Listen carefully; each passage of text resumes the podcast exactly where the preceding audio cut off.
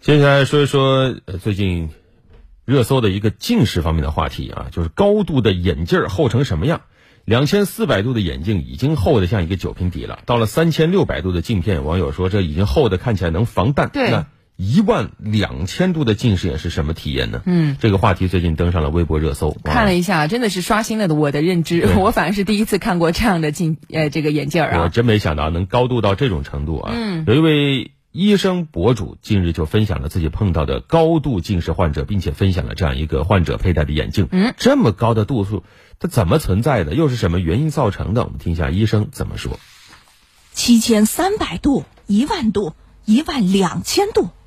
最近有网友在社交平台分享了超高度近视患者佩戴的眼镜，见状，不少网友都感到相当惊讶，纷纷表示再也不敢熬夜玩手机了。不过，也有网友提出疑问：这么高的近视度数真的存在吗？对此，有眼科医生表示，从理论上，近视一万两千度是存在的，并且这种视力一般会伴随其他疾病，而在门诊近视中，三四千度的近视患者也很常见。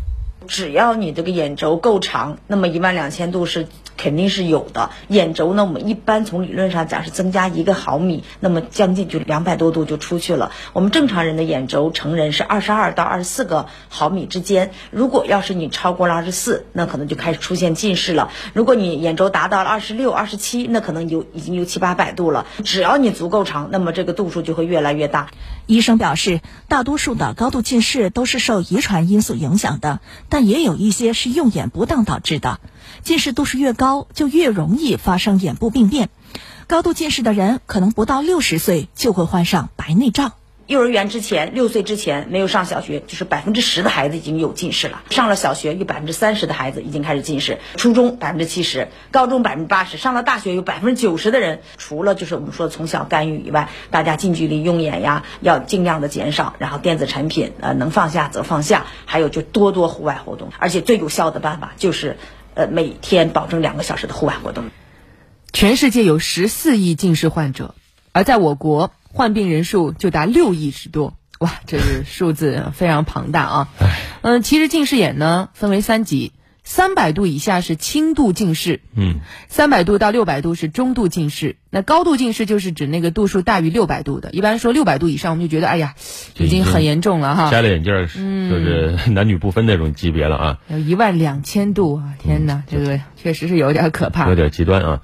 有医生举了个非常形象的例子啊，我们把心灵的窗户眼睛呢比喻成一个气球，你不停的往气球里吹气，那这个气球会怎么样？变大、变薄。那这变薄的气球超过一定限度，那这气球的质量那可就有问题了。对那眼睛的近视呢，也就类似于这种情况。是的，那么如何呵护眼睛呢？医生提醒，体育锻炼是防止轴性近视、避免眼轴突然性病理性增长的好办法之一。